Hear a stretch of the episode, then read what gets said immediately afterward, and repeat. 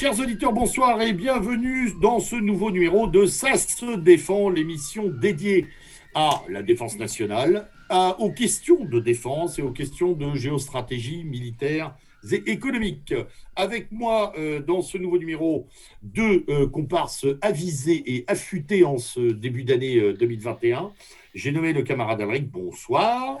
Bonsoir à tous et le camarade W. Wiesdorf. bonsoir. bonsoir. à tous. Voilà, alors, euh, ça fait un moment qu'on n'était pas revenu sur les ondes pour des questions euh, un peu d'emploi du temps euh, compliquées pour les uns et les autres. Ça ne nous a pas empêché de nous tenir informés, d'essayer de, de, compléter un certain nombre d'items et de questionner un certain nombre de, de problématiques actuelles, à commencer effectivement par celle qui préoccupe l'armée de terre l'armée de l'air et la marine française, dont nous parlerons tout à l'heure, et enfin des questions un peu plus larges sur un plan géopolitique et géostratégique.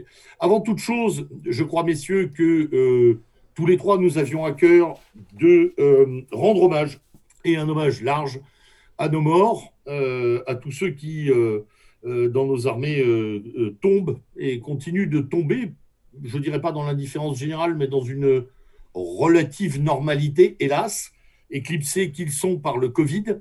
Euh, nous avons encore perdu il y a quelques jours des soldats hein, en Afrique euh, et nous avons euh, aussi énormément de personnel positionné sur, la, surface du globe et nous tenions à leur rendre hommage, bien évidemment, hommage à nos morts et un salut fraternel à tous ceux qui combattent sous le drapeau français. Avez-vous quelque chose à ajouter sur cette affaire-là, messieurs? Euh, oui, Rappel de chiffres, hein, je crois, euh, Alric. Rappel de chiffres sur les OP, non? Oui, on a environ 5500 militaires euh, sur Barkhane et la totalité des OPEX totalise à peu près 7000, 7000 militaires dans le monde. Question, on est, on est d'ailleurs les premiers fournisseurs en gros à l'heure actuelle. Hein. Sur Barkhane, on représente 99,9%. Voilà, parce que l'autre jour j'ai discuté avec un ami qui me disait oui, mais je crois qu'il y a des Belges, des Danois, des Allemands. Je dis de, loin et de très loin, hein, quand même. Alors, oui, il y a des. Euh, il y a même des Estoniens, si je me souviens ah. bien. Non, il y a quand même des troupes. D'ailleurs, je crois que c'est eux, par rapport à la population, qui donnent le plus de militaires. D'accord. Et on, constate. Ils sont là principalement en tant que soutien logistique, avec les hélicoptères Chinook. Les Allemands sont là également, mais pour tout ce qui est formation ou euh, accompagnement des, euh, des, forces du G5 Sahel. D'accord. Mhm. Donc, ils ne participent pas au feu. Ils n'ont participé qu'une seule fois, euh, c'était euh, par euh, erreur. On leur avait tiré dessus, mais c'était des autres militaires maliens, je crois, si je me souviens bien, qui leur avaient tiré dessus. C'est-à-dire en face, on a des armées surqualifiées aussi. oui, voilà. Alors, je dirais qu'à part le Tchad, il n'y a pas grand-chose. Parce que C'est une problématique d'ailleurs de laquelle on peut rire, mais qui est tout à fait réelle, c'est-à-dire finalement l'absence, en dehors de nos armées, hein, l'absence d'armées compétentes, qualifiées, ou même d'armée tout court finalement. même si, euh, hein. même si récemment, euh, il y avait, pardon, il y avait un article récemment qui. Alors, ça pose la question, déjà d'une part, à chaque fois qu'il y a des soldats français qui tombent, euh, revient sur le tapis euh, l'opportunité et l'intérêt de rester au Mali. Ça, c'est une première chose. La deuxième chose aussi, euh, on se rend compte, est-ce qu'aujourd'hui, trop d'éléments ne sont pas concentrés sur un seul et même endroit, en l'occurrence le Mali? J'ai lu un article récemment où, où les Russes débarquent en Centrafrique, qui est quand même ah, historiquement une zone d'influence militaire française privilégiée. Donc, est-ce qu'aujourd'hui, ce positionnement n'est pas discutable? En tout cas, je parle du positionnement de l'armée française. Ah, on a, ouais, on a, on a, on a ce problème euh, sous plusieurs angles. Hein. Tu parlais de, des Russes en Centrafrique, on pourrait parler des Américains à Djibouti. Enfin, tu vois, on peut. Et Chinois aussi à Djibouti. Beaucoup de Chinois. Non hein. Les Chinois. Chinois. aussi à Djibouti. Les Chinois aussi, oui, bien sûr, les Chinois également. Parce que les Chinois sont. Euh, on a pas mal d'acteurs et on a pas mal d'acteurs et pourtant c'est nous qui concentrons tous les efforts de lutte entre guillemets ou en tout cas d'un maintien d'un semblant de cohérence de zone. Alors que justement, cette zone est immense et elle dépasse évidemment euh, le cadre euh, stato-national du Mali largement. Hmm. On l'a bien oui, Comme, euh, comme le disent les informations la plupart du temps, c'est l'équivalent de 5000 personnes, 5500 personnes pour gérer une surface grande comme l'Europe. c'est juste, hallucinant.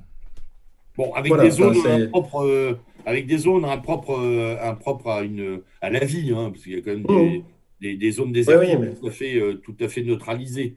Qu'est-ce qu'on peut dire justement des qu'est-ce qu'on peut dire des résultats justement des résultats euh, effectifs du combat sur le terrain?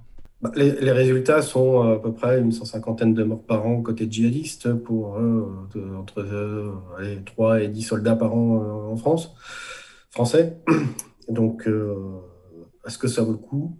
Surtout que les informations nous disent que la plupart du temps, c'est pour éviter que le terrorisme arrive euh, en France et en, ou en Europe. Or, qu'il n'y a aucun lien avéré entre le terrorisme, et encore, ce ne sont certainement pas que des terroristes dans le, au Sahel, potentiellement qui arrivera en France. Il n'y a aucun lien comme possible. le, le soulignait très bien notre euh, politologue en chef euh, Werner en Suisse, il disait de toute façon, c'est toujours intéressant d'aller défendre à l'extérieur des frontières quand il n'y en a plus. Il n'y a, plus de frontières extérieures et les frontières sont intériorisées. Et donc, effectivement, se battre au Mali alors que euh, bah, à Nice, euh, on peut égorger en trois secondes, quoi. Parce que je rappelle que le petit bonhomme qui est de la basilique de Nice, il est passé de la Suisse à l'Italie et à la France pendant trois mois, rejeté à droite et à gauche. Il a pu s'acheter tous les couteaux qu'il voulait, égorger qui voulait, en gros. Hein. Alors que nous, on remplit un Ausweis pour aller euh, travailler une baguette. Hein. Mm. pour, aller, chercher le pain. Donc effectivement, il y a une problématique de... Euh, moi, j'inverserais presque la question, mais ça, c'est un débat qu'on peut garder ouvert et sur lequel on peut travailler. C'est si on s'en va, qu'est-ce qui se passe finalement? Ah bah, ce, sera le cas. C'est ça le problème. Mais est-ce que ce sera... Est-ce que là, on n'est pas juste, nous, en train de, ah, de s'arc-bouter sur le sur le couvercle quoi, de la cocotte minute. Euh, non, mais je pense qu'on a, on a des intérêts économiques aussi à défendre là-bas. Les mines de diamants, les mines de diamants, un peu d'uranium. C'est pour ça que je faisais le faux, euh, le faux candide, c'est que derrière, effectivement, il y a une cartographie tout à fait différente, et économico-politique, qui elle euh, ne souffre pas le, le, le, moindre, le, enfin la baisse de rendement. Bah, toujours est-il qu'il y a des soldats français qui meurent pour ça. C'est quand même problématique de se voir aujourd'hui, de faire le bilan au fur et à mesure des choses. Ouais. Et puis, et puis. Euh, la conclusion à laquelle on peut arriver. Hein. Hum, hum, hum. Alors j'espère que c'est les trois militaires qui sont morts ainsi que les précédents seront aussi bien distingués que les trois gendarmes qui sont morts d'un catholique euh, extrémiste. Ah, ah, carrément. Développe. Le mec, est, le, mec est, comme guadeloupéen. ah bon? Mais oui, mais ça c'est un truc que la presse a longuement omis, mais le, notre intégriste forcené, euh, ancien militaire d'ailleurs, catholique pratiquant, lecteur des thèses survivalistes, est un, est un gars des îles. D'accord. Voilà. Mais ça, on nous l'a dit, euh, il a fallu quelques jours pour l'apprendre.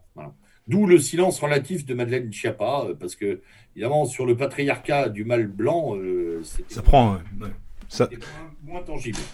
Il n'en reste pas moins que cet incident refait travailler les matrices anti-armement euh, les problématiques de gestion des militaires sortis de carrière, etc., c'est reparti aussi, là. Hein. Ils en ont mis un coup. Hein. les gendarmes payent le prix fort aussi depuis quand même un petit moment sur ce genre de blague. Messieurs, j'ai quand même un petit souci sur cette affaire, puisqu'on y est et qu'on rend hommage, euh, on a dit un hommage large à nos morts. Euh, qu'est-ce qui s'est passé autour de cette maison quoi? Dans l'après-midi, on a un mort et un blessé, et quatre heures plus tard, deux autres morts. IGN ou du GIGN. Les types sont arrivés, euh, alors qu'ils savaient très bien qu'il y avait deux mecs au tapis, ils sont arrivés, je dirais pas comme des flancs, mais bon, euh, l'autre en face, il avait comme une artillerie qui allait bien, quoi. Ah, pardon, j'ai compris qu'il y avait un AR-15 euh, silencieux, lunettes. Oh non, mais c'était fort chabrol hein, de l'autre côté. Il était mmh. prêt à tout, le mec. Hein, et, de toute façon, il avait décidé. Hein. Il avait décidé que ça ne passerait pas bien. Et comme il savait viser et qu'il il était en plus dans un club de tir régulier, etc., bon, il a fait un carton plein. Ce que je ne comprends pas, moi, c'est qu'on laisse euh, comme ça en grappe euh, des mecs arriver par petites touches euh, et qu'on les envoie aller taquiner le bougeon, alors que manifestement, on se retrouve déjà après une première séance avec un mort et un blessé. Hmm. et qu'on laisse repartir une autre équipe dessus et, et que l'autre équipe se retrouve avec deux morts. Il y a eu un début de polémique sur le sujet, on remarquera que cette polémique a été rapidement éteinte. Totalement. Hmm. Je crois que dans la période où on demande beaucoup aux forces de l'ordre, mais là pour moi il y a un problème de, il y a un problème de commandement. Hein. Clairement. Clairement. Ah, pour moi il y a un problème de gestion de l'affaire. De de, l'affaire. Lourd, on verra, hein, ça va peut-être sortir. Ça nous enchaînerait sur le prochain sujet. Carrément. En parlant de problème, et, c'en est un, euh, c'est un peu un fil rouge d'ailleurs qu'on retrouve dans les SAS défend, puisque c'est la question que nous avions évoquée dès le premier numéro, je crois, la question du recrutement, qui peut être prise sous d'ailleurs plusieurs angles, euh, qualitatifs, quantitatifs, euh, les problématiques de formation. On l'a vu récemment d'ailleurs, juste avant les vacances, euh, juste avant les fêtes, il y avait déjà une, et des articles sont sortis pendant les fêtes, sur les forces de police d'ailleurs, des problématiques de recrutement et de niveau de recrutement effondrés, notamment en Ile-de-France, avec des gens qui ne maîtrisent plus la langue française et qui n'ont pas le vocabulaire minimum. Alors que est-ce qu'on a l'effet, est-ce qu'on a exactement la même chose dans nos forces armées? À quel niveau À quelle propension Quelles sont les inquiétudes en matière de recrutement? Alors, nous avons les mêmes problématiques, aussi bien au niveau des armées qu'au niveau même de la DGSE. Il y avait. Euh, ah oui, oui, euh, il y a eu. Euh, ah, les, armées, les, armées, je savais, mais DGSE. Ça la DGSE, toutes les, tous les concours externes, la plupart, plus de 50% n'ont pas le niveau scolaire mais là, c'était plus une question de niveau euh, au niveau de la DGSE. Oui, mais on arrive au même, au même, euh, aux mêmes conclusions au niveau de l'armée de terre. Mhm. C'est qu'il y en a, euh, comme on avait vu, il y en a à peu près 30% qui n'ont pas, pas, le niveau d'études. Ok, donc ce niveau n'est pas niveau rejaillit sur quoi? Sur la capacité de progression et les compétences à développer, on est bien d'accord? Voilà, et puis l'aptitude médicale également.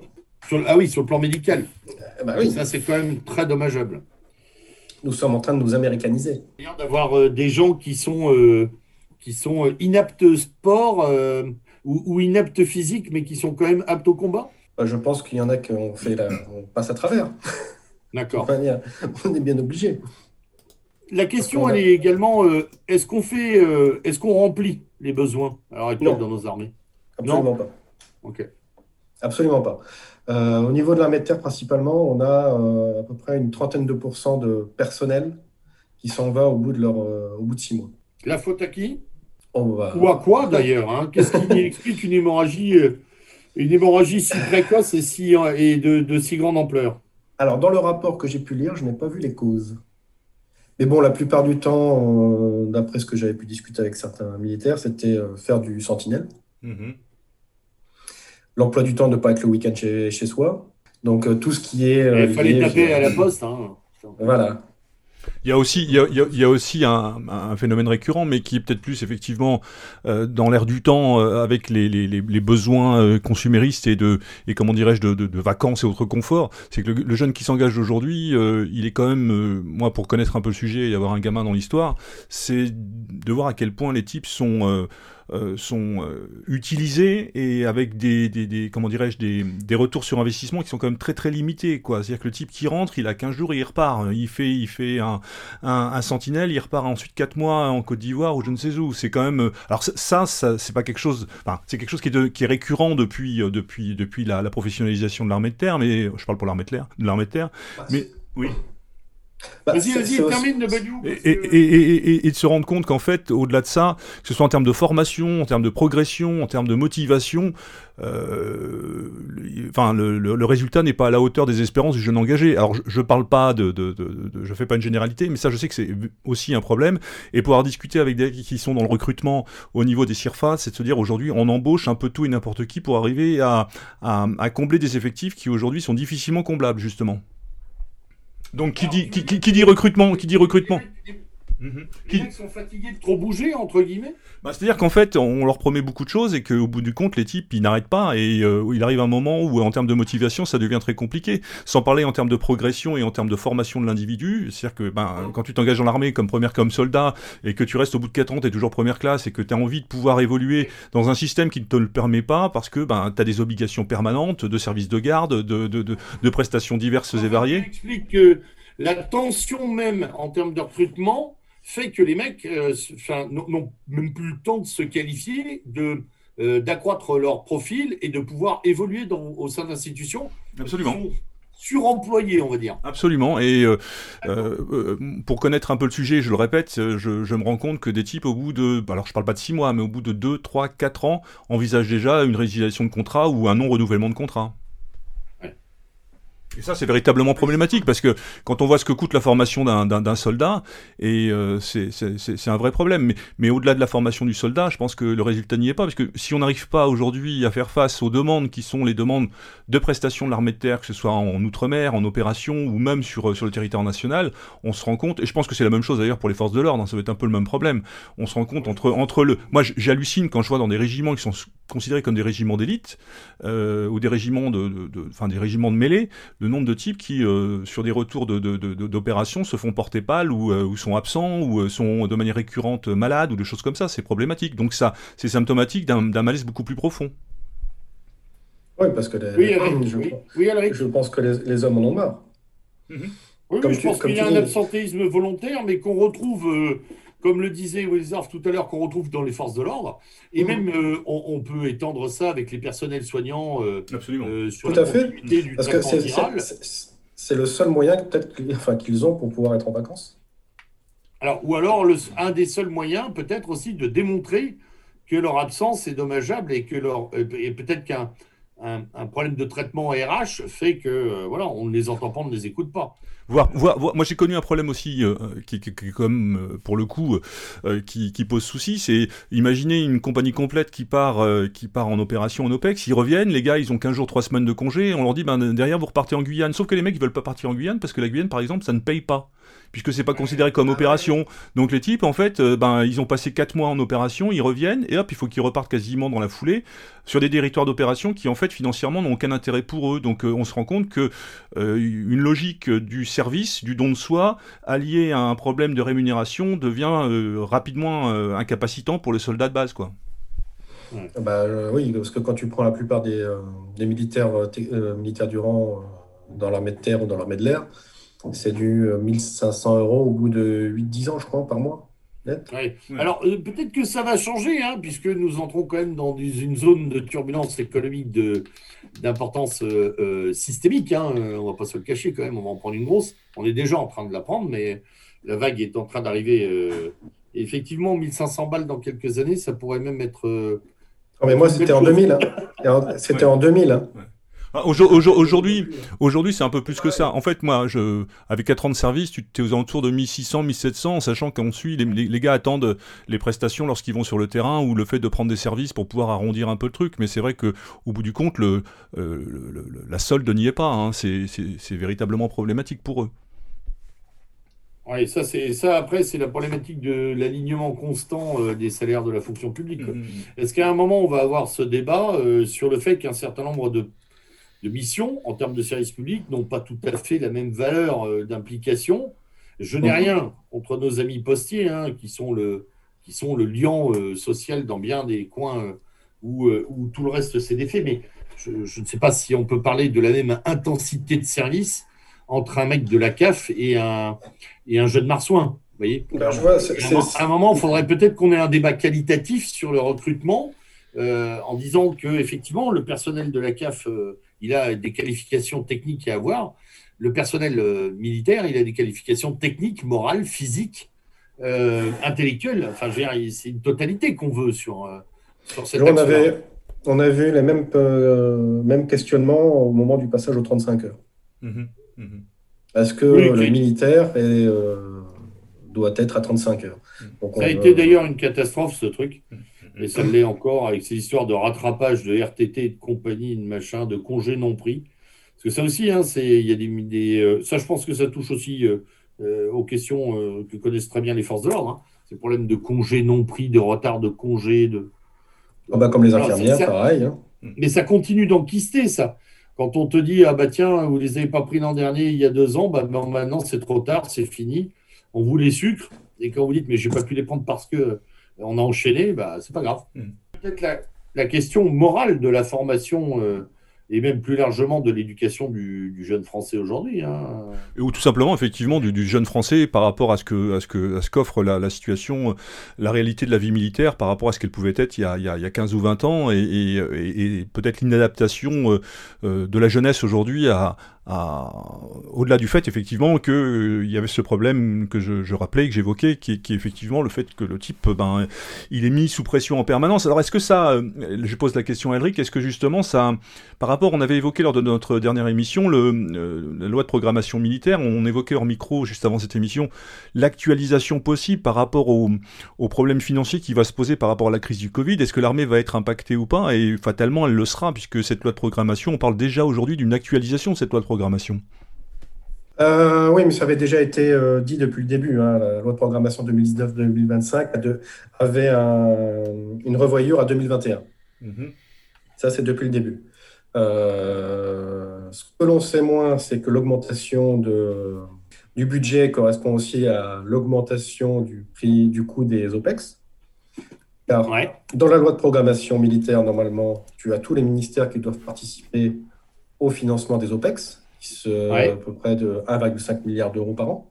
Or, depuis maintenant 2019, c'est que l'armée de terre qui participe, enfin que l'armée, que le ministère des Armées qui participe à 100% au financement des OPEX. Alors, qu'est-ce que ça change structurellement?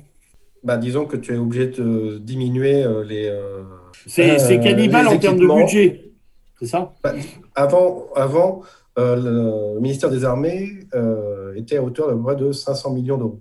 Les, restes, les autres ministères participaient pour ce qui manquait.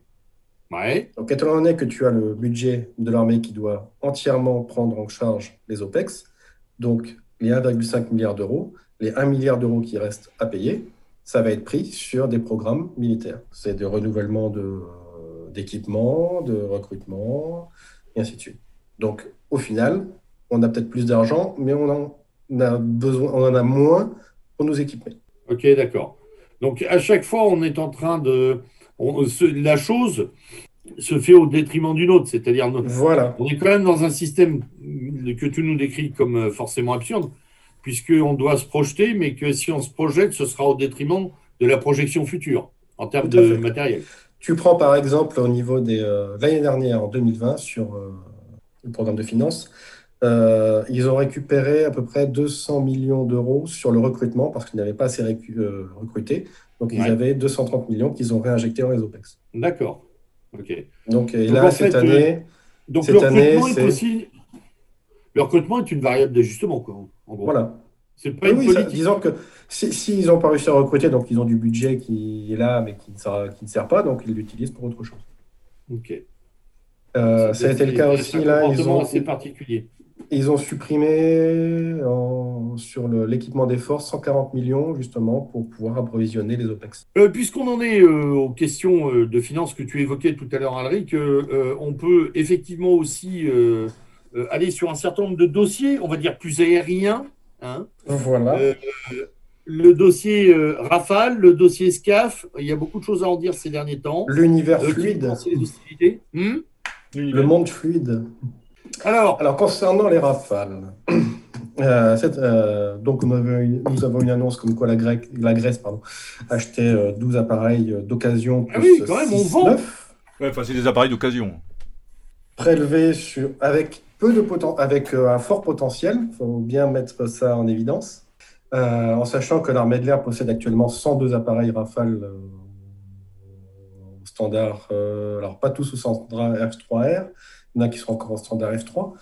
Donc 12 appareils, donc ça fait à peu près plus de 10% de la flotte qui va être prélevée sur l'armée de l'air. Alors déjà qu'elle avait des problèmes pour pouvoir euh, approvisionner, euh, pour, faire les, enfin, pour faire ses missions. Donc là, je n'ose même pas imaginer ce qui va se passer.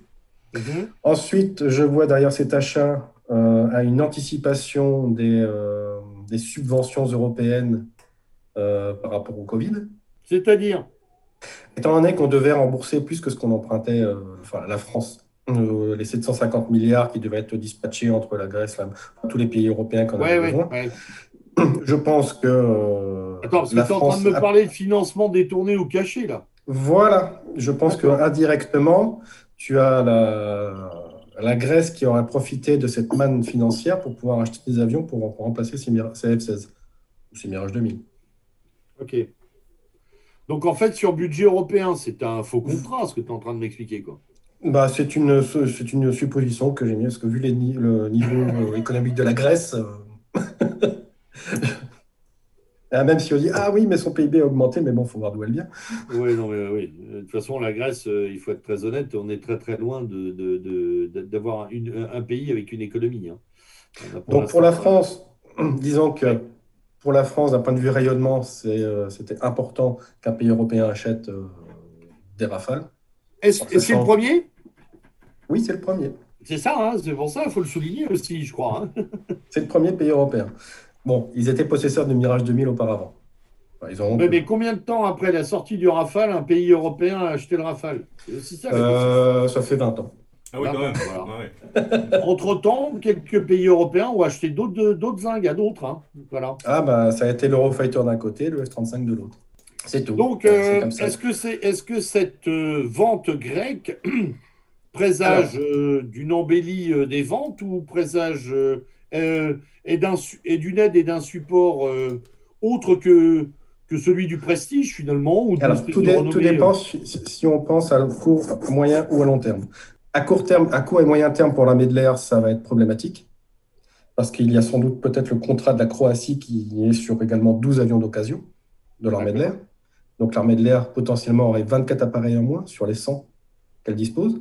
Alors oui, la question que je voulais te poser là-dessus, c'est que un appareil vendu d'occasion, il, émerge de nos, de nos appareils, c'est très clair, on prend sur les nôtres, mhm. et on ne les remplace pas par des neufs. On va les remplacer par les neufs, mais aux alentours de 2025. D'accord. Donc on Parce qu'il y a déjà des commandes en cours. 24 avions potentiellement en moins, 10 ans? 5 ans au total? On est, Alors, on peut faire 11 avions. Euh, la, production minimale pour Dassault, pour que ça, la chaîne d'assemblage soit viable, c'est 11 appareils par an. En sachant que tu as l'Inde, déjà, l'Égypte, le Qatar, euh, possiblement une nouvelle commande indienne, euh, les 6 grecs, les Émirats arabes unis qui seraient également intéressés pour acheter, mais bon, c'est l'arlésienne, ça, ça fait. Il n'y avait pas l'Arabie saoudite aussi? Dur. L'Arabie saoudite, pardon. Hum, hum. Euh, parce que euh, ils veulent également des F-35, enfin ils veulent un peu de tout. Oui, ouais, ils veulent des joujoux. Donc euh, les premières commandes pour pallier aux 12, ça serait 2025.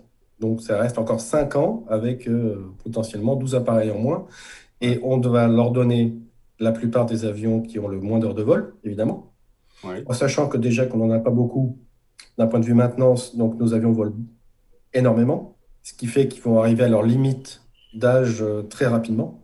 Donc, sur le long euh, terme, c'est intéressant. Oui, quand tu évoques tout ça, nous, armée, armée de l'air française, nous passons après les clients étrangers, c'est une évidence en termes de commandes. tout à fait. On est toujours en queue de comète.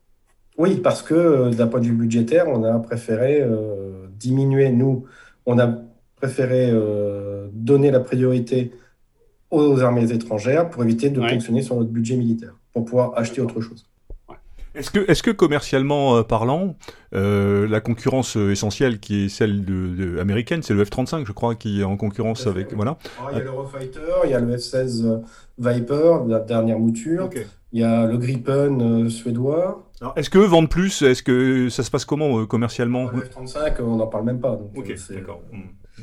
Hmm. pour l'Eurofighter, depuis que les Émirats arabes unis en ont acheté il y a l'Autriche qui en avait acheté des premières moutures qui, veut qui veulent s'en séparer, et elle veut s'en séparer parce que ça lui coûte une blinde. Euh, concernant les Gripen, il n'y a que le Brésil qui en a acheté. Alors les futurs contrats, actuellement, il y a la Suisse où le Rafale est dessus. Le Canada a été abandonné. Euh, il y a également la Malaisie où le Rafale est apparemment euh, bien placé. Donc en fait, c'est les Américains qui remportent à peu près tous les marchés sur le sujet, quoi. Bah, disons qu'à partir du moment où tu achètes américain, tu achètes la Pax Americana. Mhm, c'est tout. C'est un kit. C'est un kit global. Tu parlais du Viper là tout à l'heure. Euh, donc la version Viper du F-16, parce que le F-16 n'est pas nouveau. Euh, pourquoi est-ce qu'à un moment tout le monde en a eu peur, au point d'ailleurs de me dire que c'était un des meilleurs, sinon le meilleur avion de combat euh, vendu? Alors c'est l'avion le, plus vendu au monde, en termes de quantité. Oui, mais dans, ces dernières versions, on, lui retrouvait un rôle très concurrentiel. Pourquoi? En termes de, C'est en termes de budget, euh, de rapport qualité-prix Oui, oui, rapport qualité-prix. Mais, il reste plus cher qu'un Rafale. Il reste plus cher qu'un Rafale? Voilà. Après, ce qu'il ne faut pas oublier non plus, c'est qu'on est quand même sur un avion qui a plus de 30 ans. Oui, c'est ça. Voilà. Même si on a repensé certaines choses, c'est quand même un avion, on en arrive, enfin, il arrive à ses limites euh, opérationnelles. On a beau lui mettre des choses encore plus sur le dos. Euh, et là, le Rafale, il, en a, il, a, il, a, encore un peu plus de, de, temps de, on va dire, de, de durée de vie. De... Alors, pour moi, je pense que le Rafale peut être le F-16 euh, des 30 prochaines années. Ah, ah intéressant. Attends, attends, parce que je fais, je fais un raccourci, euh, un raccourci commerçant. Ce qu'on n'a pas vendu euh, en, sur étagère en, en, premier prix, on pourrait le vendre un peu comme, une, comme un second rideau de manière prolifique. Tout à fait. Parce qu'il n'y aura personne après le F-16, il n'y aura que nous, en gros. Bah, après, tu as le F-35. Mais le F-35 est tellement cher à l'entretien. Oui, c'est ça que je veux dire, mais de pas trop cher, on va dire. oui, il y aura que le Rafale. Parce que le Eurofighter, de toute manière, est terminé. Même si les Allemands ont fait le forcing pour pouvoir le moderniser, ça restera un avion qui a été étudié pour la supériorité aérienne. Et ça restera là. C'est pas un avion fait pour du bombardement et c'est pas un avion fait pour. Enfin, même, pour la même pour la supériorité aérienne, il est inférieur au Rafale. D'accord. Et au, niveau français, au niveau du, de la partie stratégique et euh, nucléaire, euh, c'est le Rafale qui gère ça aussi euh, parce que ah, ouais, d'accord. Oui, avec la SNPR. D'accord. Tout à fait. Mmh, mmh. Et c'est ce qu'on a voulu il vendre. Vraiment, il est vraiment multi-rôle le Rafale. Hein. Omni-rôle, comme dirait Dassault. Parce que l'avantage également, comme on disait dans la première émission, je crois, c'est qu'il peut faire plusieurs missions en une seule. Alors que les autres avions, quel que soit le type d'appareil dans le monde, même le F-35, quand il décolle, il est fait pour une mission. Bombardement, supériorité aérienne, alors que le Rafale peut faire toutes les missions dans la même mission. C'est-à-dire qu'il peut emporter des GBU pour le faire de bombardement, en même temps que des missiles euh, de RR pour son autodéfense. Donc il peut être directement recalibré en vol.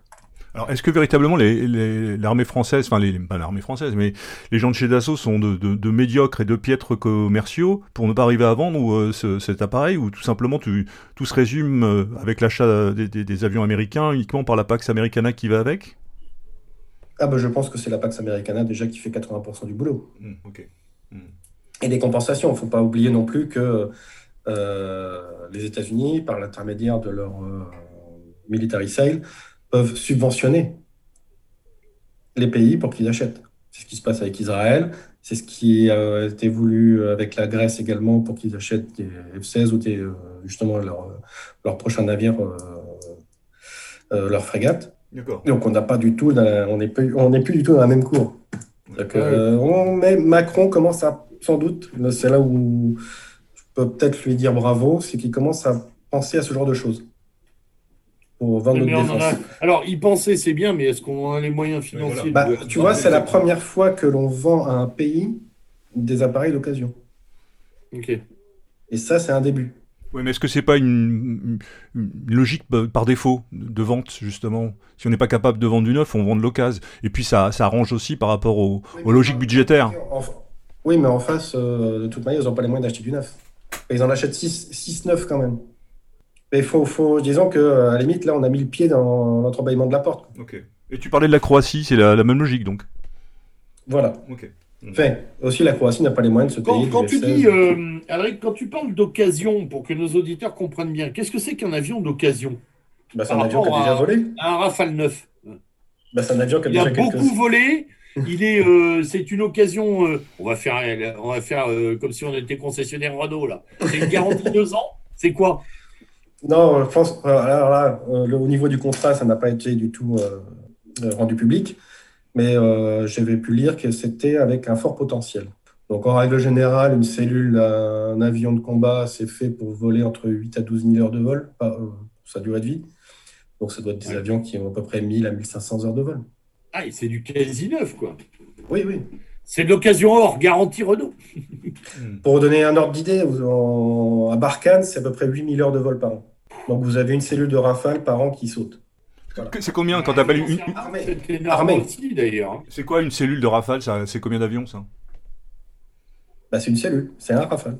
Ah oui, d'accord. on va dire, la cellule, c'est le côté. Euh, c'est l'avion. Hmm. Voilà, c'est toute la partie euh, Enfin, ouais, tout, tout, le système euh, qui ne peut pas. Alors, même si on t'expliquera que ces heures de vol sont dispatchées entre une quinzaine d'avions, donc c'est lissé pour que la maintenance puisse être faite régulièrement sur les différents avions sans être pénalisée.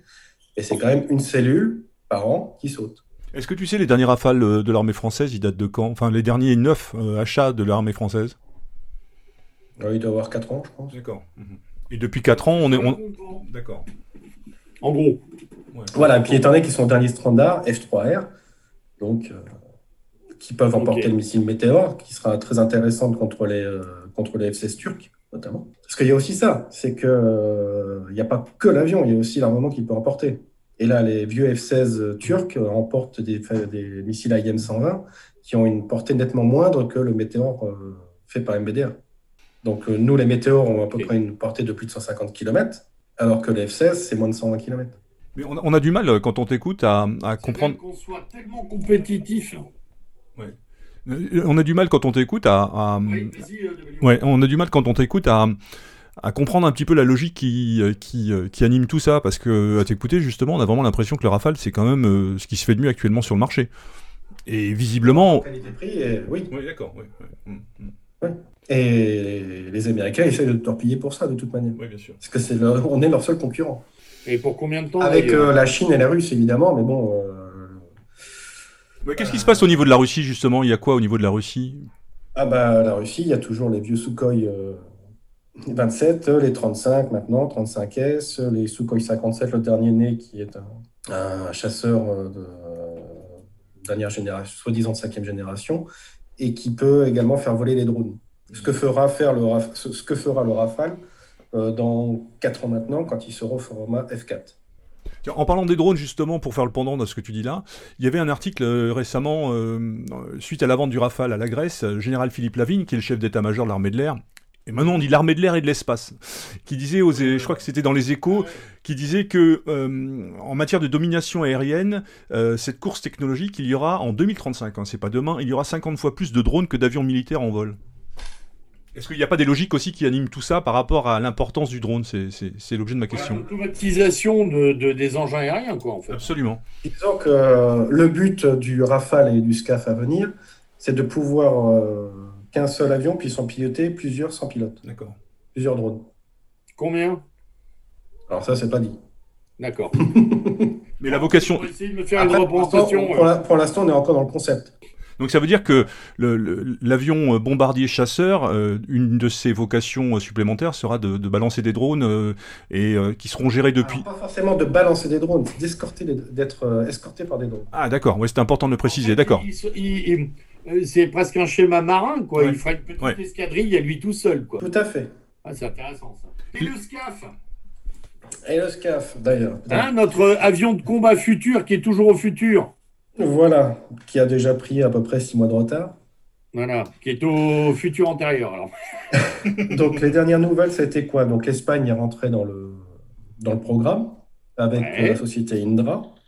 Alors, ce qu'il faut savoir, c'est qu'à la base, l'Allemagne avait fait le forcing pour que l'Espagne puisse rentrer dans le programme et ainsi être, comme je l'avais dit à la dernière émission, être trois personnes, avec trois entreprises, trois États, vous pouvez avoir les subventions du, euh, du programme européen de défense, le budget.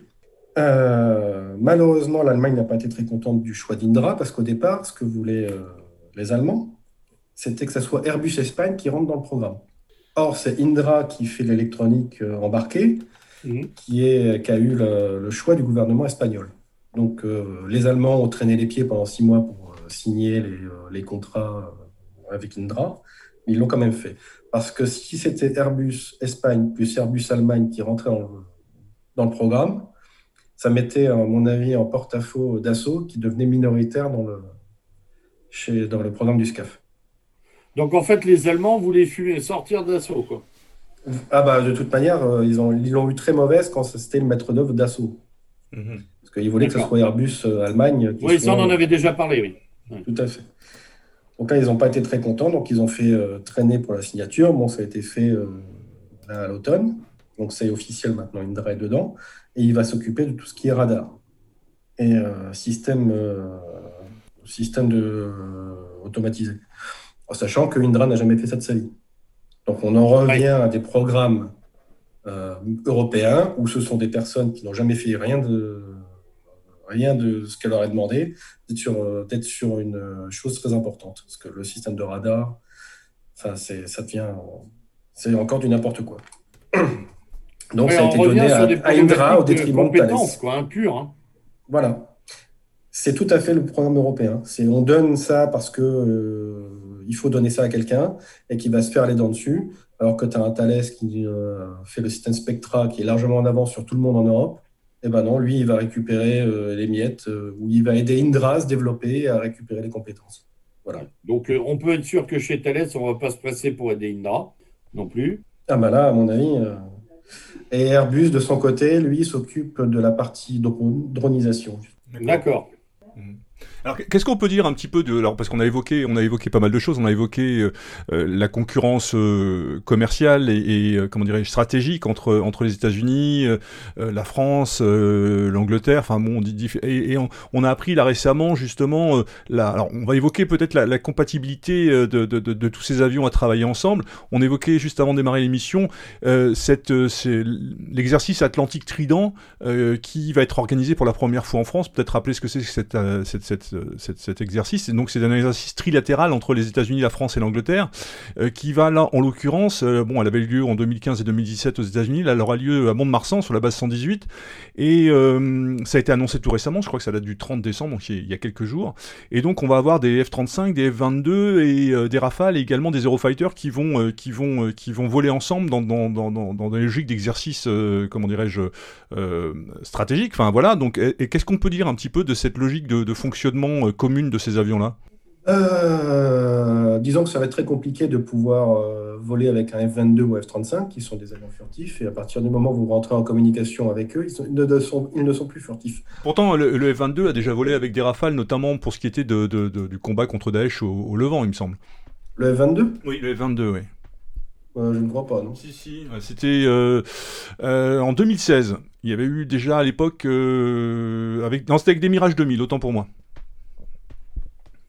Mais bon, peu importe. à la base, c'est un avion de supériorité aérienne qui fait très peu de bombardement. Mhm. même s'il en est un, peu capable, il est un peu asthmatique quand même à ce niveau-là. Euh, après, euh, si ça vient du plan de vol, euh, il, y a, voler et voler. C'est, si ça dépend si tu fais des, exercices conjoints. Là, ça a l'air d'être le cas. Qu'est-ce qu'on peut Alors, ça a l'air d'être le cas. Qu'est-ce qu'on peut en dire justement Parce que quand tu fais des exercices comme ça, trident, c'est qui est-ce qui va être, qui va être les Qui fait les méchants, qui, fait les gentils, quoi. Voilà. Ah. Mhm. Mhm. Donc la plupart du temps, euh, je vois quand on fait, enfin quand il y a rest flag, les F-35 sont des côtés des gentils et ils sont là uniquement, même pas dans le domaine de vol de l'avion, ils sont là uniquement pour faire du renseignement. Ok. Ils utilisent leur furtivité pour pouvoir euh, leur fusion de données, pour pouvoir faire des acquisitions radar au sol et de communiquer après avec les autres appareils d'autres F-35 ou avec des drones. Euh, et pour l'instant, ils n'ont jamais été utilisés en combat direct. Parce que justement, j'ai retrouvé l'article, là, il disait que le Rafale a déjà opéré aux côtés du F-22 dans le cadre des opérations menées contre Daesh au Levant, dans le cadre de la coalition anti-djihadiste dirigée par les États-Unis.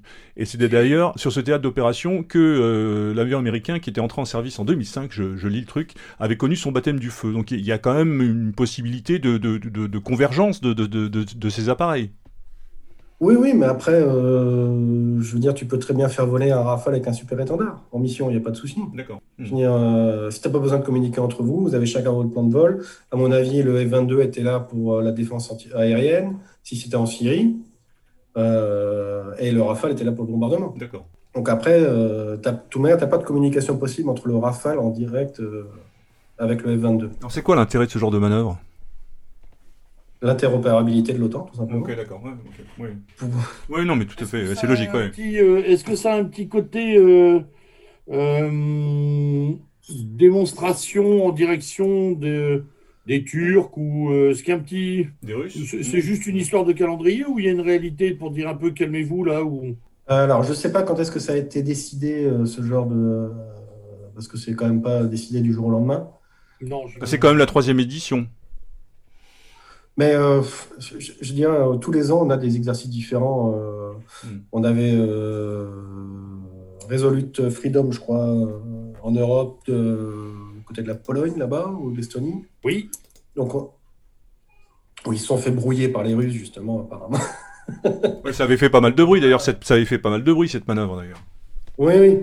ensuite, on a Tiger Meat, on a, enfin, on a une ribambelle tous les ans. Disons que ça, nous permet également à nos, enfin, aux pilotes, euh, mécaniciens de pouvoir s'entraîner. Parce que ils n'ont absolument, tu parlais tout à l'heure de l'entraînement des, euh, au niveau de l'armée de terre, mais chez les pilotes, c'est la même chose. Euh, L'OTAN préconise à peu près 180 heures de vol d'entraînement par an et nous, on est à 160 heures, je crois. Quand, attends, parce que tu.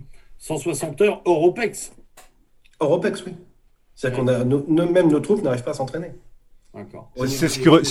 C'est pareil. Euh, ça a été le cas justement quand il y a eu euh, les derniers crashs d'hélicoptères là avec euh, au Mali un tigre au Mali. Oui, avec les, oui. Et euh, ils en sont à se dire, c'est que de toute manière, je n'ai personne de qualifié pour pouvoir faire l'émission. Ou ils sont tellement peu nombreux qu'à un moment donné, il faut quand même qu'ils se reposent. C'est hallucinant. C'est hallucinant. Hmm. Vache, effectivement. Là, il y a un effondrement sur ce plan-là. Donc, est-ce qu'on a une, pour clore le dossier du SCAF, là, plus largement, est-ce qu'on a une, euh, une, une raison de penser que ça va aboutir euh, Je ne cherche pas à dire quand. Hein. Hmm. J'ai compris mes précautions. L'horizon, c'est Est-ce qu'on peut raisonnablement se dire qu'on va voir un avion voler, un de ces quatre, sur ce projet, ou est-ce qu'à un moment, tout le monde va retirer ses billes Alors, le prototype devrait voler normalement d'ici 2026. OK. Pour une mise en service en 2040. Ce qui est très, très, très long. Est-ce qu'on ne va pas avoir des courts-circuitages euh, avec achat rapide ailleurs à un moment, avec des breaks Non, je, pense que le souci, ça va être du côté allemand. Parce que les Allemands, à chaque fois qu'il y aura un, budget à demander, ça devra être voté au Parlement. Mais c'est toujours la même procédure. Chez eux, c'est très Voilà. Et donc, euh, la plupart des. Euh, enfin, là, il va y avoir des élections prochainement. Oui. Et ça ne présage rien de bon vis-à-vis du SCAF. Parce que là, ils ont juste voté pour lancer le pré-projet. Donc 150 millions. donc il suffit, euh, il suffit d'un, on va dire, d'un peu que les cartes soient rebattues sur le plan politique allemand. Euh, je dis même pas une changement de un changement de majorité, mais un changement de personnel, ce qui se profile, pour que le projet soit définitivement arrêté par un, par un vote. Tout à fait. Voilà, par les Allemands, parce que chaque budget est voté par l'Allemagne. Est-ce que, nous, on a fait ça dans notre loi de propagation militaire. Oui, nous, on nous, on le met sur des années, il n'y a pas de problème. Ok. Très bien. Alors, de, euh, l'aérien, on fait un grand plongeon. Sauf si. Si, je pouvais rajouter quelque chose. oui, oui, pardon, vas-y, vas-y. Parce qu'il y, a une chose importante, c'est que tu as les, Allemands qui ont des tornados actuellement qui emportent la bombe nucléaire de l'OTAN, la B-61. Oui. Et qui euh, doivent les remplacer avant 2023. Euh, et donc, je rebondirai d'ailleurs pour le SCAF, qui doit également, pour les Allemands, emporter la bombe nucléaire américaine. Oui. Et là, ça va être problématique. Eh ben oui. Euh, donc les tornados doivent être remplacés. Donc les Américains, euh, les Allemands ont décidé de remplacer donc les tornados par des euh, F-18 et des Eurofighter. Mais les Eurofighters, les nouveaux Eurofighters au dernier standard ont été achetés, mais toujours pas les F-18. C'est étrange. Donc je pense que d'ici mars, je vais faire des prédictions, peut-être que j'aurai tort. Je pense qu'ils ne vont pas acheter de F-18 parce que le F-18 actuellement n'est pas étudié, n'a pas été euh, certifié pour emporter la bombe nucléaire américaine. Il n'y a que le F-35. D'accord. Ah la vache. Ok. Donc, et pourquoi n'achèterait-il pas plus de F-35 et terminé? Ben, Je pense qu'ils vont acheter les Eurofighter comme ils avaient prévu et remplacer les F-18 par des F-35 parce qu'eux sont qualifiés pour la bombe nucléaire. Et dans ces cas-là, ça peut remettre en cause le SCAF. Évidemment. Qu'est-ce qu'on peut dire sur cette armée de l'air allemande? Parce qu'on a bien compris que aujourd'hui euh, rien ne se décide sans l'aval euh, financier, économique euh, allemand. Mais par rapport à l'armée allemande qui reste encore, je dirais, on n'est peut-être plus sur les, mêmes données que ce qu'on a pu connaître il y a, encore 20 ou 30 ans. ça représente quoi l'armée allemande et en quoi l'armée allemande peut-elle être, comment dirais-je, une, variable d'ajustement nécessaire dans, tout ce, ce, décorum que l'on est en train de présenter là? C'est quelque chose que je ne comprends pas, moi non plus. Hmm. Pourquoi on n'a pas resté avec les Britanniques par rapport aux, accords de Lancaster House? Où On avait déjà sur le, dans les accords la possibilité de faire un avion de sixième génération avec euh, les drones. Et là, on a tout. Alors, depuis. les Britanniques étant sortis de l'Europe. Bah, il y a le Brexit, évidemment. Hmm. Mais Lancaster House existe toujours. Parce que l'armée allemande, ça fait comme. Quel sec de nœuds, quand même. Hein, parce que, l'armée allemande, d'avoir des scafs pour quoi faire C'est toujours pareil. C'est. Euh, étant donné que soit elle change sa doctrine d'emploi. Oui, parce que c'est ça, c'est en fait de, redéfinir exactement quelle est la doctrine d'emploi de l'armée allemande. On voit, ça fait à peine une dizaine d'années que qu'elle peut, euh, comment dirais-je, euh, être euh, comment projetée, projeté sur les territoires d'opération.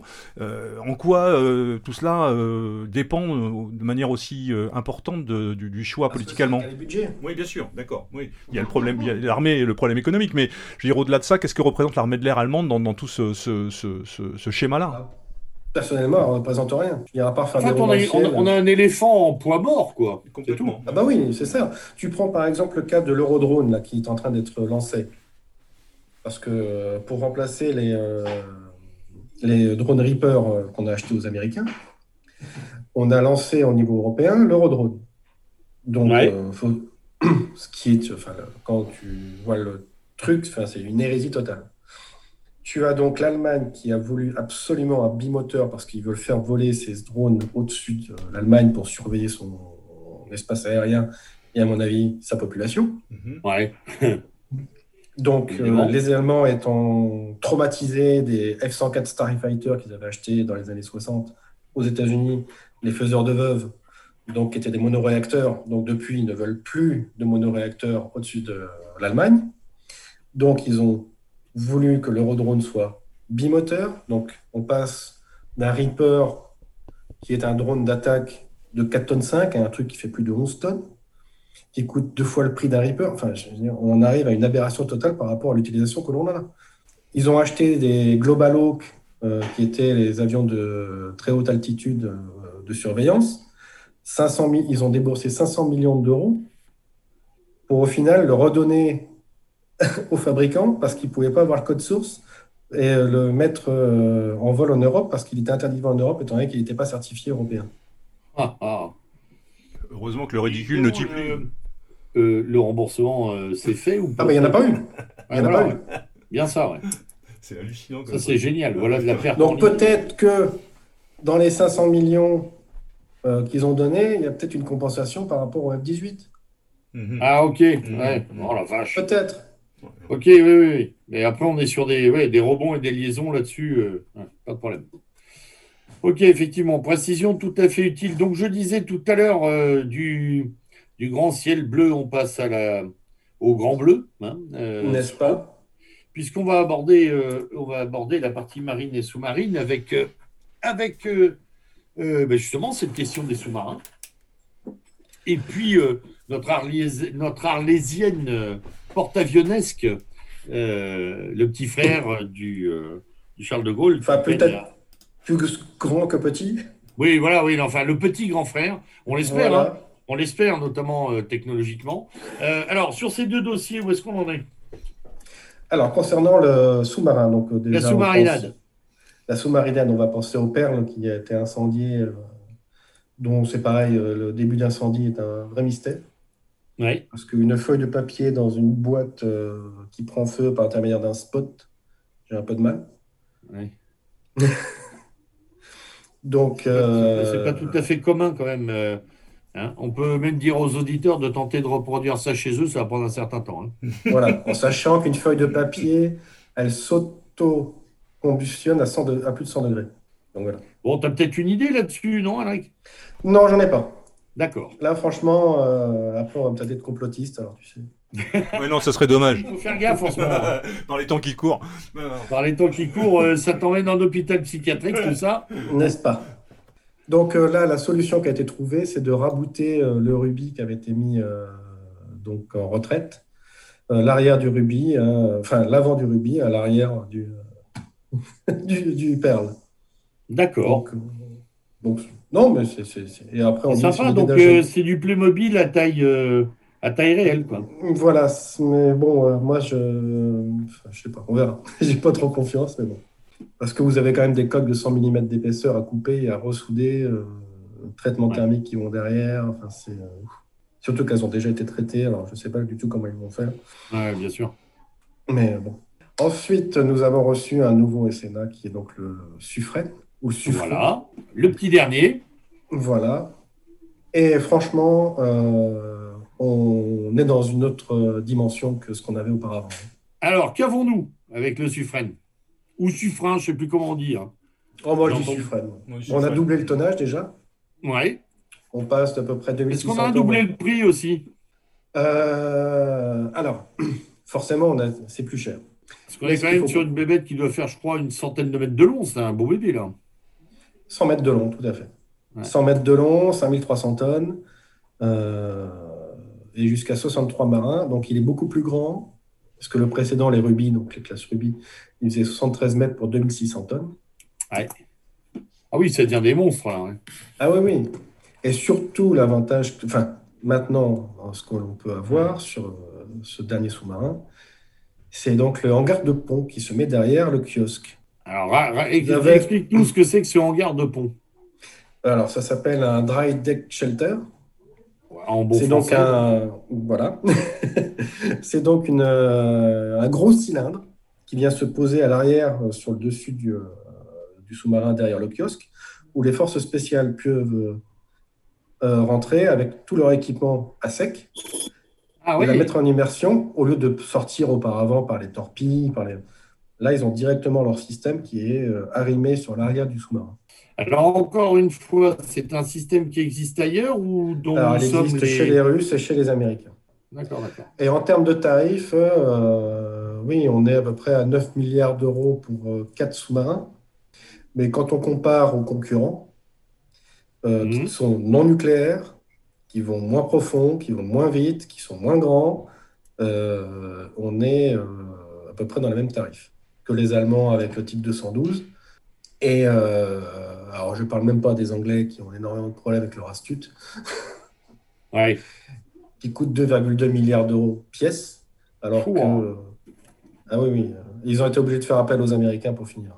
Bon, on a quand même pondu un truc là avec Naval Group qui, qui, oui qui est quand même à la pointe, on peut le dire. Voilà. Alors, une chose qu'il faudra, qu'il faut remettre dans son contexte, que je vois un peu trop, notamment euh, quand j'avais regardé euh, euh, mince, Marion Maréchal sur CNews la dernière fois, qui disait qu'Alstom était le fabricant des turbines de nos sous-marins et de nos porte-avions. Ouais. Et donc, c'est complètement faux. Ce n'est pas Alstom, c'est Thermodine. Elle n'était pas une connerie près non plus. Hein. Non, oui, mais bon, c'est là où après, euh, qui est une société qui est à la base euh, française, qui a été rachetée par GE, General Electric, en 2000. Super. Tout est dit. Donc avant, ça appartenait à Schneider, ensuite ça a appartenu. Ah oui, oui, d'accord. Ah, ça fait plaisir. Voilà, mais ça reste une entreprise française à la base. Et d'ailleurs, en ce moment, tu as le gouvernement qui essaye, ou, euh, qui essaye de voir pour acheter les turbines d'Alstom qu'ils ont vendues au, Général Electric. Et en parlant de turbine, nous allons rebondir sur le futur porte-avions. Ah Car c'est pareil, donc même constructeur pour le, la partie nucléaire. Euh, sur, cette, euh, sur ce porte-avions, nous allons avoir donc 40 mètres de plus par rapport au Charles de Gaulle. Nous allons atteindre les 300 mètres de long. Et surtout, surtout, la capacité de pouvoir catapulter et ramasser en même temps les appareils. Ce qu'on ne pouvait pas faire avec le Charles de Gaulle. Donc en fait, une espèce de pont double. Donc nous venons à faire l'équivalent des sous-marins, des euh, porte-avions américains. D'accord. Donc 75 000 tonnes contre 42 000 le Charles de Gaulle. 300 mètres contre à peine 300 mètres contre 260 euh, du, euh, du Charles de Gaulle. Ok. Alors ils, ont, alors ils ont combien celui-là? 2040 aussi, donc il doit arriver pour que le SCAF aussi monte dessus. C'est pour ça qu'on est obligé de le faire plus grand. Euh, le seul bémol que je mettrais, c'est au niveau des chaufferies nucléaires. C'est que quand je compare la puissance tonne au tonnage, euh, on est quand même largement inférieur au Charles de Gaulle. Donc on va avoir un teuf-teuf là sur l'eau? Bah, Un truc, il, ne va pas être très, très rapide. c'est voilà, c'est quelque chose que je me, je me pose la question. On dit Messi, on est, oh, certaines personnes disent Messi, on est dedans. On le construit seul? On le construit tout à fait, oui. Ah oui, pour le porte-avions. Euh. Alors justement, par rapport à la construction, euh, on évoquait ça aussi tout à l'heure, la, polémique par rapport à, à, l'endroit où la capacité, parce qu'on parle quand même d'un bébé de 70 000 tonnes, et euh, il y a très peu de ports en France, de chantiers navals, qui sont en capacité de le fabriquer. Et, et on parlait du problème justement de, de la euh, pour l'instant, le seul, le seul, le seul en l'occurrence, ce serait les chantiers de Saint-Nazaire. Et il y a un sacré un broglio qui vient se mêler à cette histoire-là. C'est-à-dire que, euh, pour mémoire, en 2017, l'actionnaire principal qui était sur-coréen, euh, sud-coréen, a déposé, enfin, été mis en redressement judiciaire. Et c'était l'italien Fiancatieri qui devait reprendre le, truc, mais sauf qu'ils se sont rapidement rendus compte que Fiancatieri était, enfin, l'État français était toujours actionnaire d'ailleurs, mais était très proche d'un, comment, euh, d'un constructeur naval chinois. Donc ça fait tout un, tout un bazar. les chantiers navals ont été nationalisés suite à Macron euh, de manière à trouver une solution. Et euh, qu'est-ce qu'il en est justement par rapport à ça, cette, cette logique de fabrication, puisque le, ce, futur porte-avions ne peut être fabriqué a priori pour l'instant qu'à cet endroit-là. Et il y a une espèce d'incertitude par rapport au futur propriétaire du truc. Alors pour l'instant, tout est en stand-by au niveau de Saint-Nazaire, entre Fincantieri et l'État français? Les arsenaux. Donc pour l'instant, il a que, pour moi, j'ai que ces infos-là. Donc ça veut dire que pour l'instant, on peut faire ce qu'on veut, mais on n'a pas d'endroit pour le construire. Bah, on a tout on a, on a Saint-Nazaire. oui, mais pour l'instant, oui, d'accord, ok. Mais ça veut dire que ça serait l'État qui serait à la barre et qui garderait la. la... Dans, tous les cas, il parle d'une de, minorité de blocage, je crois, c'est 33% sur, sur, sur Saint-Nazaire. Mais euh, pour l'instant, il y a quand même une incertitude qui plane sur l'avenir des, chantiers navals. Ben, de toute manière, euh, après, c'est pas 50 000 solutions. Hein. Euh, mhm. soit on reste nationalisé, de toute manière, on va faire appel à des soudeurs polonais. Oui, oui, d'accord. Un grand classique. Oui, oui. Euh, moi, j'avais, j'avais rencontré un collègue euh, il y a quelques années de ça qui avait euh, travaillé au chantier de Saint-Nazaire. Et quand il avait vu le PACDG en construction, lui, ce qui l'a fait halluciner, c'est qu'on a mis 15 ans pour le construire. Mmh, mmh, mmh. Ah la vache. 15 ans pour construire un porte-avions. C'est dit, c'est hallucinant. C'est tellement long, enfin, c'est trop long parce que tu as les autorisations, les machins étrangers, enfin, plus après les grèves. C'était une catastrophe. Oui, parce qu'il faut, penser avec ces affaires de, conflits sociaux qui arrivent à chaque fois en plein milieu des chantiers au début, ou effectivement. Après, euh, j'ai mis un bémol sur. Alors, oui, quand on parle de capacité, pour les auditeurs qui ne connaissent pas, les capacités, c'est l'endroit où on met le bâton en cale sèche pour le construire. Euh, je ne sais pas s'il y a une capacité de la taille nécessaire. Euh, à Saint-Nazaire. A priori, dans, ce qui était dit, et notamment il y a un rapport du, Sénat sur le sujet, c'est le seul endroit aujourd'hui qui est en capacité d'accueillir la, la, construction. Euh, euh, que je vais souvent pour le boulot à Brest, j'avais regardé un peu toutes les capacités qu'il y avait en France, et je trouve que celle de Saint-Nazaire est encore limite. D'accord. Donc même Saint-Nazaire serait... Donc... notamment. D'accord. Petite question néophyte, si c'est pas Saint-Nazaire, on le construit pas. Hein. Ah bah, faut faire une capacité plus grande. Donc, il faudrait. Alors, attends, attends, Tu es en train de m'expliquer que dans un premier temps, il faut casser Saint-Nazaire et l'agrandir pour pouvoir ensuite faire un porte-avions. Voilà. Hmm. Ok. En sachant que l'avenir de Saint-Nazaire est incertain, puisque aujourd'hui, c'est l'État qui a renationalisé et qu'il cherche un repreneur. Oui, bah, avec l'affaire des euh, Photonis et autres, je pense qu'ils ont peut-être, au, final, ils ont peut-être compris. Oui, d'accord. Hmm. Oui. Hmm. Il faut peut-être arrêter de brader. Euh, et avec l'histoire du Covid, peut-être qu'ils se sont dit, bon, on va peut-être éviter de brader encore à l'étranger, euh, même si c'est Oui, avec peut-être une, idée de relocalisation. Euh, oui, d'accord. Peut-être, j'ose espérer qu'ils sont en train de penser à ça, parce que sinon. Sinon, il n'y aura pas de porte-avions, tout simplement. Tout, tout, sera quand même à raisonner in fine à ce qui reste dans les, dans les poches hein, en termes de finances. Hein, ça, Parce que ce qu'il ne faut pas oublier, voilà, après, ce qu'il ne faut pas oublier, c'est que si ça reste national, euh, l'argent il n'y aura pas une entreprise tierce étrangère. L'argent reviendra à l'État. Alors, en termes de relance, ça peut être très intéressant, effectivement. Pour les années à venir, ça peut être. Euh, ce qu'il faut dire à nos auditeurs, c'est que la défense, pour un million, euh, enfin, pour un euro investi dans la défense, qui est quand même quelque chose de très localisé française, c'est à peu près 1,20 euro qui revient à l'État. Oui, c'est important à dire. On ne souligne pas hein, rarement ce truc-là. Voilà. Alors on dit oui, mais on dépense beaucoup d'argent. Oui, sauf que cet argent-là, il revient dans les caisses. Euh, parce que si vous achetez du oui, matériel américain ou autre, bien entendu. oui, il part directement, il part ailleurs. Parce qu'en France, il va revenir en TVA, il va revenir en impôt sur les revenus, en impôt sur les sociétés, en consommation. Donc c'est le seul. Là, tu, tu, euh, présentes en fait finalement l'idée de cette défense, euh, même, même financièrement, comme une forme d'assurance, quoi. Tout à fait.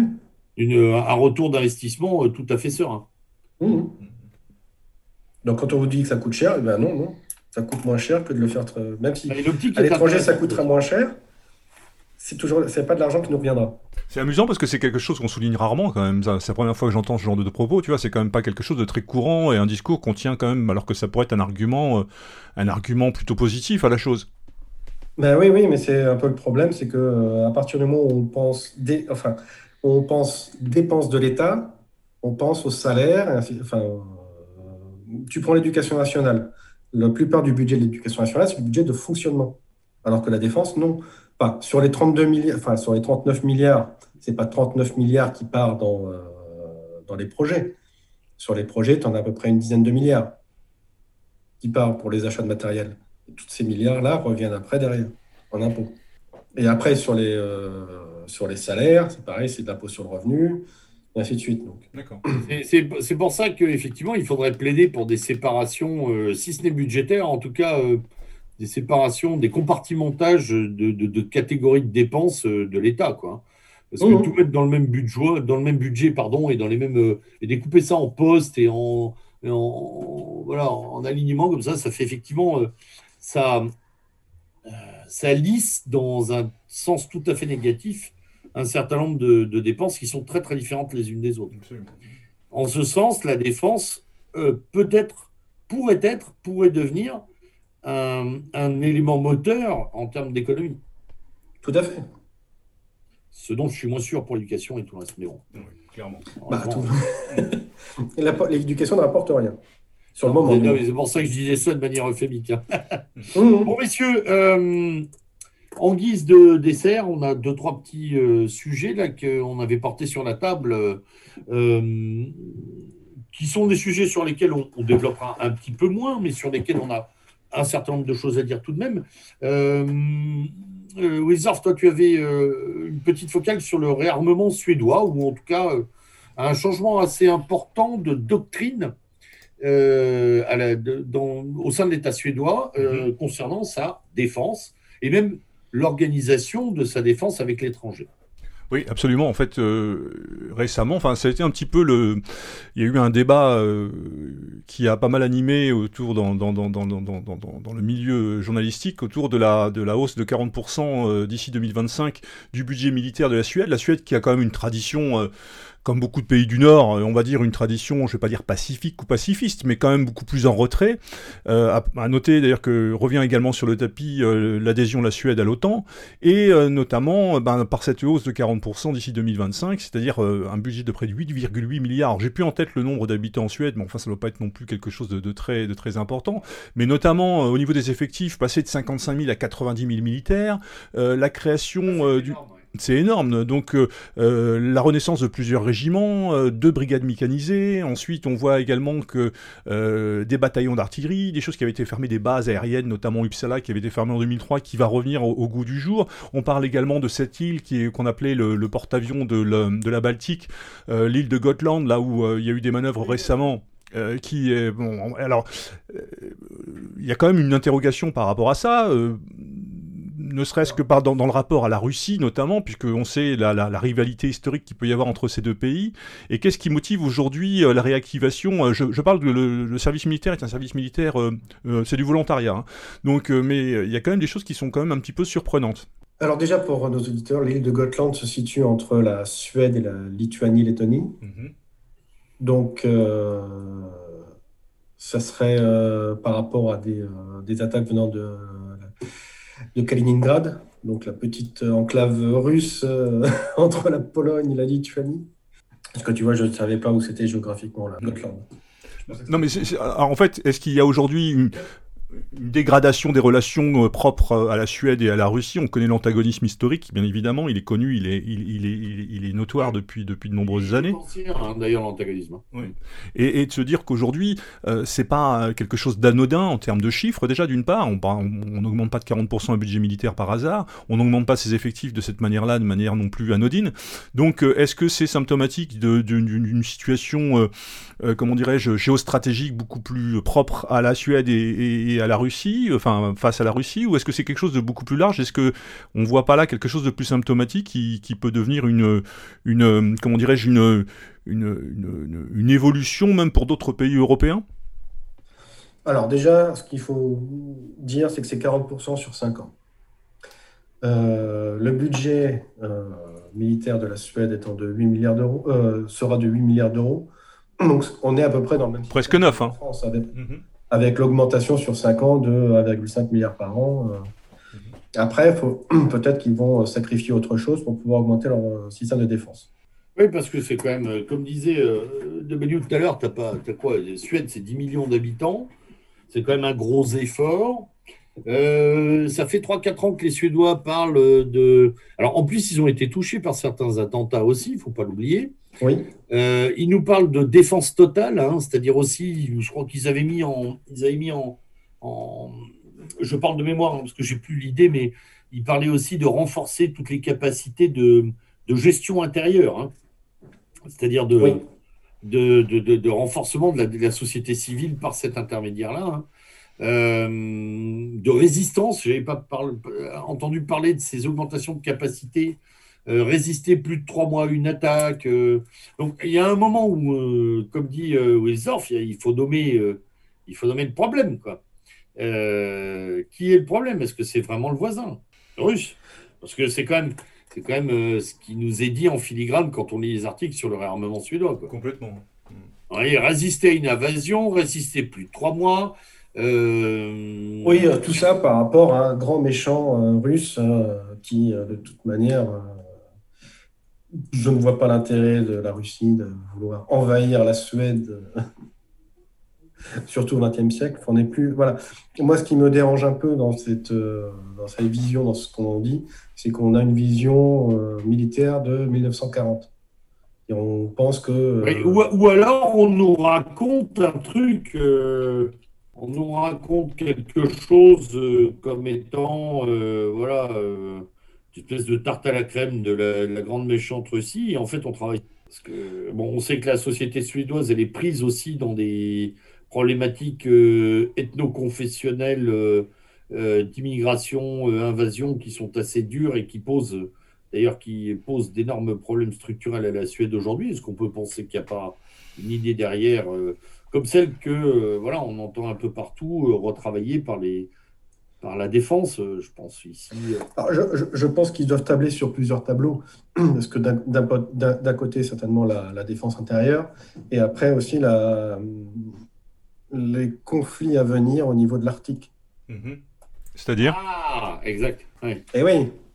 Tu peux développer là ben, En ce moment, euh, c'est bien. Enfin, c'est pour ça la boutade de Trump euh, il y a quelque temps de vouloir acheter le Groenland. C'était pas une si grande boutade que ça, car c'est pas le premier coup euh, d'essai de vouloir acheter le Groenland pour pouvoir accéder à ces, à ces ressources.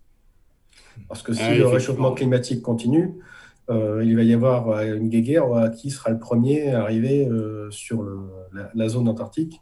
Alors c'est quoi Alors pourquoi, pourquoi, pourquoi justement la, Suède souhaite réintégrer l'OTAN? Ça serait pas, ça, ça rentre pas dans cette logique-là bah, bien sûr que si, euh, tu es plus fort tout, plusieurs que tout seul. Oui, mais si, si les États-Unis deviennent véritablement un, un, problème par rapport au Groenland, le fait de réintégrer, euh, euh, de réintégrer l'OTAN, tu rentres un petit peu dans, dans la même logique que, enfin, sous, sous, sous, le chapeau du, du, du, grand, du grand frère américain. À partir du moment où, tu, où le Premier ministre a désigné la Russie comme étant potentiellement un envahisseur de la Suède, bah, tu vas être allié à l'opposition de la Russie, donc tu vas aller voir l'OTAN. Après, euh, Oui, mais alors tu dis toi-même que, que c'est un épouvantail dans cette histoire-là, la, Russie. Alors pourquoi est-ce que les politiques euh, suédois euh, seraient dans cette logique-là, alors que ce, dans, ton analyse, ah tu vois ce que je veux dire? Exact. Oui, oui, tout à fait. je pense que l'un n'empêche pas l'autre. D'accord. Pour se raccorder Suède, Norvège et Finlande, Ouais, ben, il faudra suivre hein, parce que le dossier n'est pas effectivement. Il y a quelque chose de pas clair là-dedans. Mhm. Ouais, il, y a, il y, a, pas mal d'enjeux, mais euh, il faut comprendre pourquoi il y a ça euh, qui démarre. Parce que euh, tu... la Russie a commencé à poser ses premières bases en Arctique. ils ont construit une centrale nucléaire mobile, enfin un bateau, pour apporter de l'énergie. Bon, apparemment, elle a quelques petits soucis dernièrement. Elle est revenue au port la semaine dernière, je crois. Donc euh, là, il y, a vraiment une bataille qui commence à se préparer sur, euh, sur les zones à défendre. Euh. D'accord. Ok, on pourrait comprendre et bénéficier de, de, tous les droits de passage, bien évidemment. deuxième petit point qui nous intéresse, on avait parlé de cette réforme des... on a entendu parler récemment de cette réforme de, des écoles, notamment de l'armée de terre, hein, de l'ESCC, de l'école de Saint-Cyr-Côte-Quilan. Euh, une réforme visant à euh, accroître finalement le caractère militaire du jeune officier de demain, euh, sachant que le général Bourcard, qui était à la tête de cette affaire, et que le général Collet, qui est au commandement des écoles, n'ont pas médit sur les officiers actuels, en disant que le creuset n'était pas mauvais, mais qu'ils voulaient véritablement éviter une dégénérescence du modèle et donc faire correspondre le jeune officier à euh, une nouvelle donne, un durcissement des conflits, euh, donc à en faire des gens euh, plus aguerris, plus durs, moins individualiste. C'est très intéressant parce que c'est une réforme qui finalement, dans ses schémas, table sur un renforcement des enseignements militaires, donc moins de managers, plus de soldats, mais qui surtout dans sa philosophie, et c'est ça qui est marrant, nous repose la question de l'éducation l'éducation euh, au combat, quoi. C'est-à-dire finalement les, une sorte de, de réintroduction directe de l'autorité, de la hiérarchie, de l'instinct, de la légitimation euh, euh, de, des, aptitudes physiques et mentales, du caractère de résistance. Hein. On a vraiment quelque chose. voilà, on a un officier turbo là qui arrive avec, je dirais, et c'est ça qui est le plus intéressant, euh, dans la période qui devrait être normalement tout à fait oppositionnelle à ce genre de choses, avec l'assentiment de, euh, de Macron, euh, enfin du chef de l'État, c'est-à-dire que c'est lui qui a, qui a donné le feu vert, hein, in fine, à cette affaire. quand on lit le... je, je ne ferai aucun, aucune allusion à Macron sur les, les jeunes noirs virils. J'ai pas, pas entendu. sur les, les, les jeunes et virils. Ah, il voulait dire qu'en fait, euh, Macron, Macron aime bien les, les, jeunes hommes un peu bodybuildés euh, qui ont euh, le corps qui lui. C'est l'aspect, peut-être que c'est l'aspect statuaire grec du jeune officier qui a, qui, a dû, qui a dû mettre un petit coup de turbo à la refonte. toujours est-il que je pense que les, déclarations de Bourcard et de Collet sont intéressantes là-dessus parce qu'on est véritablement dans un, un, replacement très vertical, très je dirais, très ancré sur les principes, les valeurs et les vertus. Euh, pour une fois, on parle peut-être moins de technique, peut-être moins de compétences technologiques que, euh, euh, je dirais, de capacité vitale à être un soldat ou à être un combattant et à être un meneur d'hommes. Donc ça, c'est assez intéressant. C'est assez étrange, je dirais même. Pardon? Je dirais même c'est assez étrange. Alors moi, j'arrête pas de me questionner sur cette affaire j'arrête pas de, me dire, est-ce que l'armée à un moment n'a pas pris. Alors, je sais que c'est difficile à, y penser, mais je, me dis, est-ce qu'à un moment, ils n'ont pas pris l'affaire en main en se disant. Euh, en, disant, bon, en gros, parce que là, il y a quand même quelques bons mecs, euh, notamment dans les états-majors de l'armée, il y a quand même quelques types qui réfléchissent un peu, qui sont plutôt des guerriers, qui se sont dit, oula, on est en train de faire naître des générations caoutchouc, euh, alors que le futur risque d'être tragique, et qu'ils n'ont pas pris finalement l'affaire en main. En présentant la réforme au chef de l'État euh, comme une nécessité impérieuse et en disant euh, c'est bien joli, Gilly Gilly, Black Lives Matter, cisgenré, etc. Mais c'est pas avec ça qu'on fait la guerre. Est-ce qu'il n'y a pas un moment là, quand même, un, petit, euh, une espèce de redressement Moi, je suis très surpris hein, de cette affaire. Non seulement je suis surpris que la réforme intervienne, j'ai lu le PDF là qui décrit cette réforme en long en large elle est, elle balèze. Si elle est menée à bien, c'est vraiment impressionnant. Et je sais que ça a déjà démarré avec la promo de cette année. Mais je suis encore plus surpris que tout ça ait été accepté, si vous voulez. Parce que euh, quand on lit le, PDF là, avec les, allocutions de Bourcart ou de Collet, euh, il y a des mots que certains d'entre nous pourraient utiliser dans une discussion. Quoi. Mmh. Alors, euh, ça repose quand même sur un certain nombre de nos principes, sur un certain nombre de valeurs que nous pensons être essentielles et qu'on retrouve dans le discours des, euh, de généraux hein, du Sénat. tu parles de Villiers, là? Non, non, non, non, parce que lui, euh, lui c'est bon. Quoi.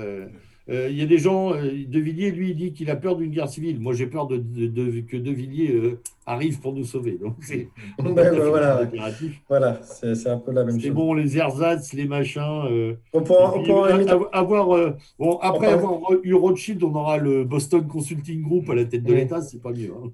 Hein on pourra essayer d'en parler un peu à la fin de l'émission. Mais peut-être que c'est cette, cette, logique de chasser. On mettre en garde nos auditeurs justement devant De Villiers. Mais cette logique de, je pense que relève du bon sens, certainement. En tout cas, euh, euh, c'est chasser. Le bon sens triomphe de Balliot. Oui, mais peut-être euh, c'est une logique par défaut. Le bon, chasser le naturel, il revient au galop et de se rendre compte qu'aujourd'hui, alors il y a eu une dérive, je dirais une dérive ou euh, technologique euh, de la chose militaire à une certaine époque, il y a peut-être 15 ou 20 ans, un, virage qui a été pris en se disant que euh, le soldat devait être d'abord un technicien, un, comment dirais-je, un manager, un technicien, et qu'on se rend compte qu'aujourd'hui, ben, le combat moderne, il, certes, a évolué, mais les hommes sur le terrain, ben, ils, sont toujours là, ils sont toujours présents. C'est peut-être aussi une logique qui renvoie au constat qu'on faisait en début d'émission par rapport au problème de l'engagement, de la motivation des hommes. On avait évoqué également le fait que beaucoup d'officiers, au bout de cinq ans ou après leur temps de commandement de compagnie, euh, eh ben, euh, eh ben, quittaient, quittaient, quittaient, la, euh, quittaient le milieu militaire et, pour pour aller dans le civil. Peut-être que tout ça part de, de cette même logique d'analyse, de manière à retrouver ce qui fait la verticalité d'un soldat et, et, et, sa, sa vocation première. Les vertus du combattant. Hein. Ouais, exactement, les vertus du combattant. En fait, on, on s'est peut-être perdu dans des analyses et, et dans des conjectures qui n'avaient pas lieu d'être. Et aujourd'hui, certes, l'armée aujourd'hui, il y a beaucoup de technicité, il y en a, il y en a de plus en plus, mais il y a aussi, euh, il reste des hommes, et qu'au niveau du combat, on le voit au Mali, on le voit ailleurs, euh, on a besoin d'avoir des mecs qui soient capables d'affronter l'adversité au quotidien élément central finalement, hein, pierre angulaire de tout le dispositif. C'est beau d'avoir une construction autour, mais si le pilier central s'effondre, ou en tout cas ne tient plus, euh, et notamment, bon, bah, on sait que jeune officier au combat, c'est quand même la structure. c'est le, voilà, le lieutenant et ses adjoints, c'est vraiment le, triangle qui tient tout. Oui, puis je mettrais ça en perspective par rapport à tout ce qui est en train de se passer au niveau de l'armée de terre avec euh, les arrivées de l'intelligence artificielle, euh, le système Scorpion, euh, avec l'évolution vers je ne sais plus quel. oui, on parle, même de, on parle même d'une orientation vers des capacités augmentées. Euh, physiquement, des implants neuro, etc. Donc, euh, enfin, tout ça, c'est bien beau. Euh, félin, le système félin qui était avec les lunettes et ainsi de suite, censé être l'arme ultime du fantassin débarqué, mais qui au final est tellement lourd que c'est plus un, éléphant que tu essaies de déplacer que un félin. Donc on s'est probablement perdu quelque part et euh, je pense qu'il y a encore des offices. Le, Mali et le retour d'expérience, c'est qu'ils ont bien vu que la tablette ça marchait pas. Mm. Le joystick, le joystick euh, pareil, avait, avait, avait sa raison d'être, mais n'était pas la finalité ultime. Voilà, euh, que le chef de groupe, il va pas être les yeux rivés sur sa tablette pour savoir ce que vont décider son commandant qui sort pas son cul de sa tente à 500 bornes, en disant ah mais ça peut-être bien que vous fassiez ça. Et alors le mec qui va regarder sa tablette, il veut. Et puis pendant ce temps-là, tous ces mecs qui sont morts. Hmm. C'est pas pour rien qu'aujourd'hui, dans l'armée de terre française, 80% des sous-officiers, des jeunes sergents sont issus du rang, justement. C'est qu'on a besoin de types qui soient, tu vois, qui soient des, gars du terrain. Quand tu balances un jeune, euh, un jeune de 5 mecs qui a pas beaucoup d'expérience, jeune sergent, tu le mets au, cul d'un VBCI pour un embarqué-débarqué, euh, il y en a un paquet qui se pisse dessus hein, quand ça canarde autour. Hein. Donc, euh, quand t'as des mecs, des bons cabochefs et des mecs qui ont été à cette école-là et qui ont un peu de paco, je pense que c'est ça qui fait assurer ça. Et ça renvoie, et je pense que c'est la même logique dans la formation des officiers, tout simplement. Et puis je pense que c'est une espèce de retour de balancier très salvateur finalement. Mm, mm, mm. Et je pense que Boucart a également euh, ça en tête, c'est que si on arrive sur un conflit de haute intensité, comme on parlait tout à l'heure, et en face, ils ont des systèmes de contre-mesure, nos systèmes informatiques. Donc, c'est ce qui a été vu pendant des exercices, euh, je ne sais plus, dans le pays de l'Est, avec des soldats français, et ils leur ont dit, vous utilisez trop votre GPS. Donc, à partir du moment où vous allez être brouillé, vous allez être dans une ambiance de, guerre électronique, les gars, ils n'auront plus rien. Et quand tu pars faire du drill, le mec, on va lui dire tu laisses ton iPhone 12 à la maison et tu te démerdes avec ton couteau, ton opinel et ton car. Et puis voilà, c'est terminé, gamin. Donc, euh, ouais. à mon avis, c'est pour ça que euh, il faut s'habituer dès maintenant à, à, combattre. Un peu de rusticité retrouvée. Exactement. Bon, en tout cas, on va la saluer. Hein, parce que ici, euh, ça se défend, on n'est pas du tout hostile à cette rusticité, euh, verticalité. Euh, et après, ce qu'il faut se dire également, c'est que les djihadistes qui sont dans le Sahara, ils n'ont pas. ben voilà. Ils ont le pick-up, la calache. Hein. T'as tout dit là. Ah mm, mm, mm. Et le bol de riz ou les deux bols de manioc, ou, enfin, ça va vite. c'est clair. Alors, dernier point que je voulais que nous évoquions, enfin, nous voulions évoquer tous ensemble, c'est cette question de la transition qui quand même, euh, à l'heure où nous parlons, est de plus en plus prononcé, puisque nous sommes à quelques jours de l'affaire euh, Trump-Biden. Et euh, est-ce que cette transition entre Trump et Biden va se faire pour notre plus grand bien ou notre plus grand désespoir en termes géostratégiques et politiques? Beaucoup disent déjà qu'on a, on a tout à y perdre avec Biden sur le plan international en termes de, je dirais, d'ingérence américaine et de des cascades de conséquences que cela peut produire. Euh, est-ce que sur le plan intérieur aussi, cette transition va se faire de manière pacifique? Euh, quand on sait qu'on est en, euh, à limite par pré-guerre civile à certains endroits et on l'a été à, certains moments dans, dans, certains États américains où il y avait des tensions absolument incroyables. Je rappelle que la garde nationale est intervenue hein, quand même dans plusieurs villes américaines ces, dernières, ces derniers mois. Voilà. Alors, sur le plan d'abord extérieur, Biden, mieux ou moins bien que Trump? Si on peut parler comme ça, hein, c'est pas une obligation. Je veux dire, après, mieux ou moins bien, je. Enfin, c'est toujours un Américain. Hein. Voilà, c'est, euh, il fera la politique américaine, point barre. Déjà, on peut.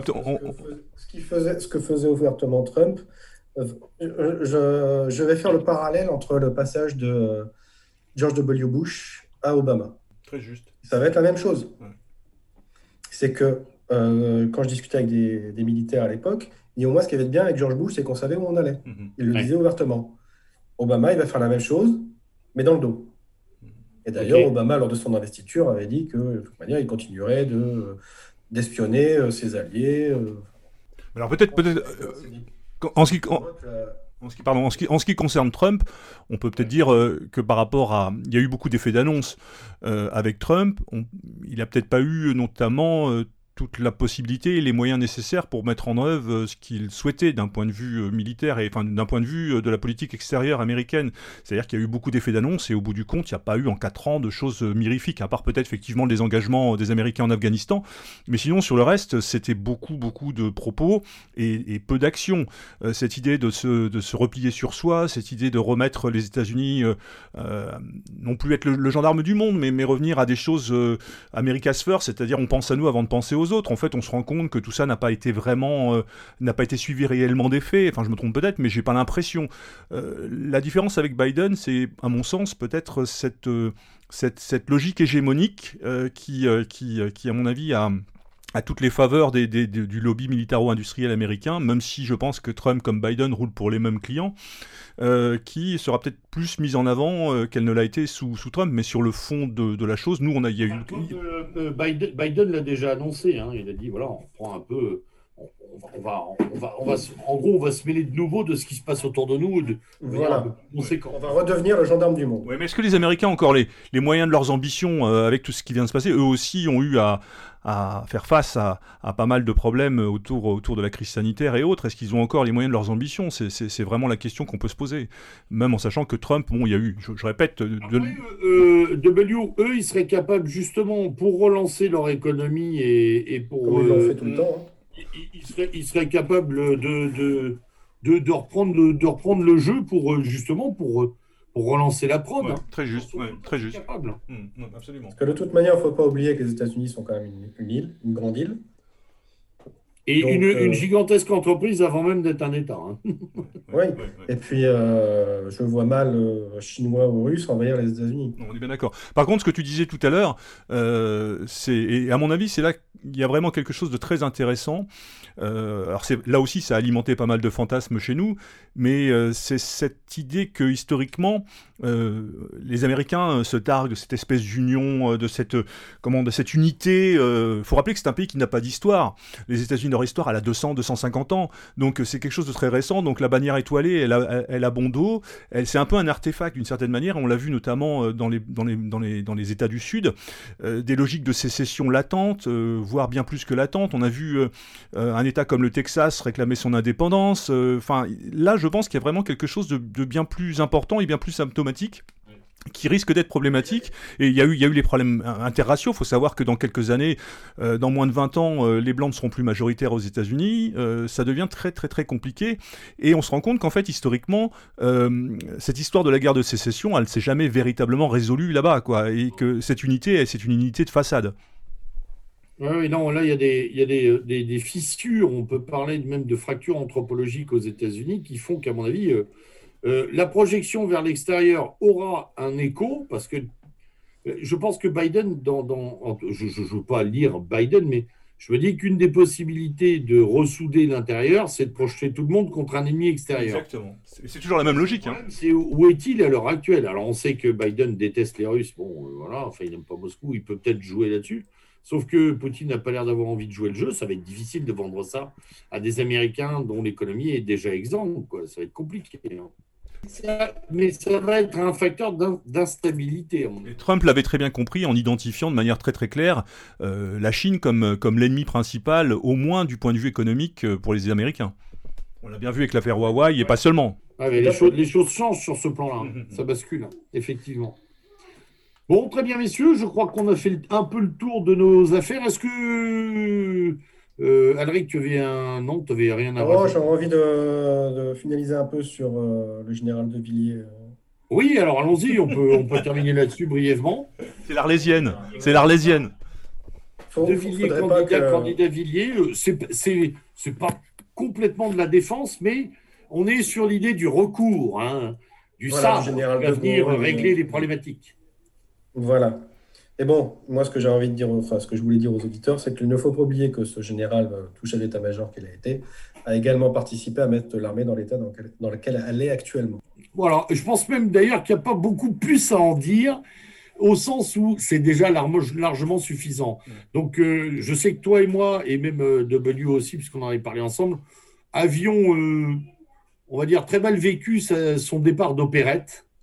Euh, moi, ça m'avait profondément énervé de voir ce gars euh, jouer les, euh, jouer les, on va dire les, victimes du pouvoir macronesque, alors qu'effectivement, pendant 30 ans, il avait servi la soupe, comme son frère d'ailleurs, hein, réveillé tard ou trop tard, et encore pas complètement. Donc, ne, pas, ne pas céder aux sirènes villiéristes, d'où qu'elles viennent, dans la famille. Voilà. Même si je pense que son frère a plus d'intégrité que lui. Maintenant peut-être, mais il revient de loin par contre. Hein. Philippe de Villiers. Ouais, alors ouais, euh, sur le long terme, comme dit W, il y a, il a discuté le bout de gras quand même hein, sur les 30 dernières années. Hein. Euh, notamment quand il est allé chercher quelques pourcentages de voix à droite et à droite euh, pour empêcher d'autres droites. voilà. Mm, mm. Ah, ouais, c'est bon jeu de toute manière. À un moment, avec Pasqua, il y a quand même eu des trucs. Bref. Euh, merci à vous, messieurs. Le, euh, ce numéro de SAS Défense se termine. On va essayer, bien entendu, d'en faire un dans des délais plus brefs que le précédent. Hein. on va essayer d'y arriver. Notamment, et notamment parce que, effectivement, nous aurons à discuter pas mal de choses sur 2021, euh, les problématiques le nouveau budget, et, voilà. et les bascules politiques. Et les bascules surtout les futurs. oui, préparer les élections présidentielles. Ah oui, puis même, même on a, on a une interrogation, c'est qu'en Russie aussi, euh, on a parlé de l'Allemagne, on a parlé des États-Unis, on a parlé de même de la Suède qui va avoir des élections, hein, euh, qui va avoir des élections bientôt. Euh, la Russie aussi, on commence à profiler des hypothèses post-Poutine, avec toutes les hypothèques sur cette hypothèse qu'on peut poser, c'est-à-dire tous les bémols, toutes les, tous les questionnements et les basculements possibles. le Premier ministre à vie Oui. Le Premier ministre à vie oui, oui, oui, ça pourrait être ça aussi. On va, voir tout ça en détail. Mais d'ailleurs, il y a une chose que je, qui m'étonne, c'est qu'on n'entend plus parler de son Premier ministre euh, Poutine. Moi, mais tu remarqueras qu'il y a des périodes euh, au Kremlin où euh, on laisse passer, où on laisse faire. D'ailleurs, je pense que Macron s'amuse à jouer à ça aussi, enfin tente de faire la même avec Castex. D'ailleurs, on peut... On, peut... Il est devenu quoi? Par contre, on peut, on peut, on peut aussi noter que euh, en Occident, on joue clairement le jeu de Navalny qu'on est en train de porter euh, comme, comme, comme, comme l'alternative nécessaire, indispensable. En tout cas, si certains avaient des doutes, on sait qui, qui a choisi son camp. Bon, on en reparlera de tout ça, messieurs. C'était donc le dernier numéro, la dernière livraison de Ça se défend, qui en appelle d'autres, évidemment, dans les mois à venir. Merci à Wilsdorf, merci à Elric. Euh, bonne année, meilleurs vœux. Meilleurs vœux, bonne année à tous. Pour Malabar, nous vous réitérons évidemment nos meilleurs vœux pour 2021. Euh, des vœux défensifs et offensifs. Et euh, nous vous disons évidemment avec grand plaisir à très bientôt. Salut à tous. Au revoir. Au revoir.